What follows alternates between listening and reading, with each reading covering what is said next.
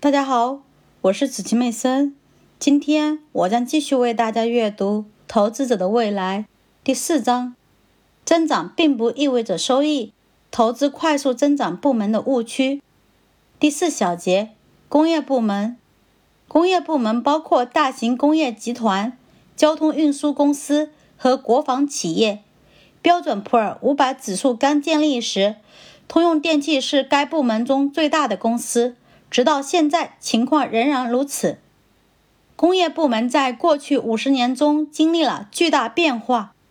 一九五七年时，位列标准普尔五百指数的五家航空公司——美国航空、东方航空、联合航空、泛美航空和 TWA，现在都已经从指数上消失了。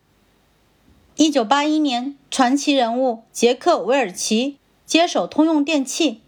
并使其成为全世界最具活力和最受尊敬的公司。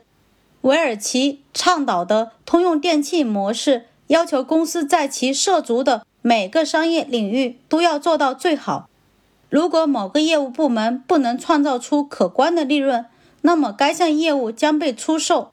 这种集中发挥公司核心竞争力的策略，为通用电气的成功做出了巨大贡献。尽管通用电气最近开始进军娱乐业，MBC 和现在的环球，但最让这家公司得意的还是它旗下的通用电气资本公司。这家资本公司涉及消费者金融、商业融资以及保险业务，是通用电气大约一半的收入和利润来源。如果将资本公司从通用电气中剥离，那么，它将与世界上最大的几家金融机构平起平坐。在二十世纪九十年代初股市强劲期间，将通用电气和杰克·韦尔奇奉若神明的投资者，把该公司的股票价格抬高到一个难以维持的水平。两千年，通用电气的市盈率达到了五十，这对一家工业公司来说实在是太高了。随后，该公司的股票价格下跌了三分之二，公司从一九五七年开始计算的收益率也就此被三 M 公司盖过。三 M 公司是少数几家在经济、金融以及法律动荡中幸免于难的企业之一，而波音、霍尼韦尔、卡特彼勒和最近的泰科集团都备受摧残。和其他行业相比，铁路业在整个工业部门中的市场份额萎缩得很厉害，市场价值从占部门总量的百分之二十一下降到现在的不足百分之五。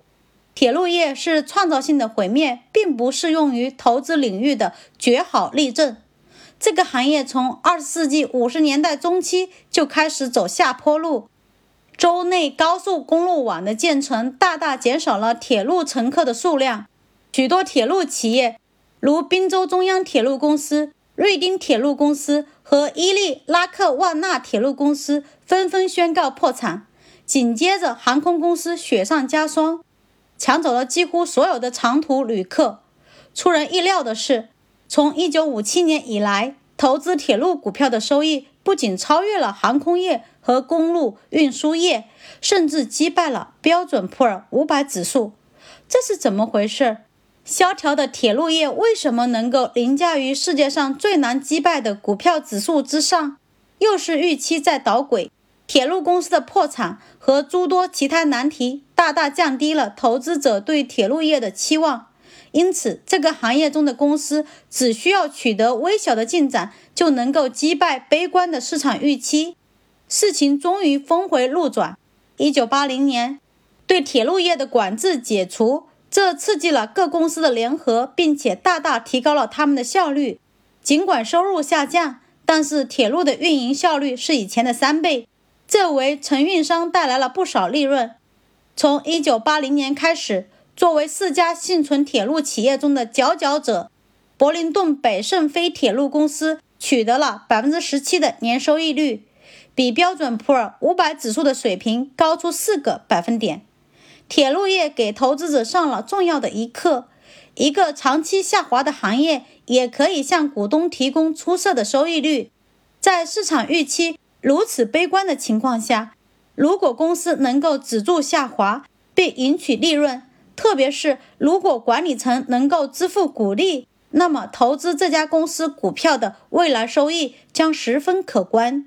三十年前，又有谁会想到萧条的铁路业能够带给投资者如此丰厚的回报，而蓬勃的航空业会做得如此之差呢？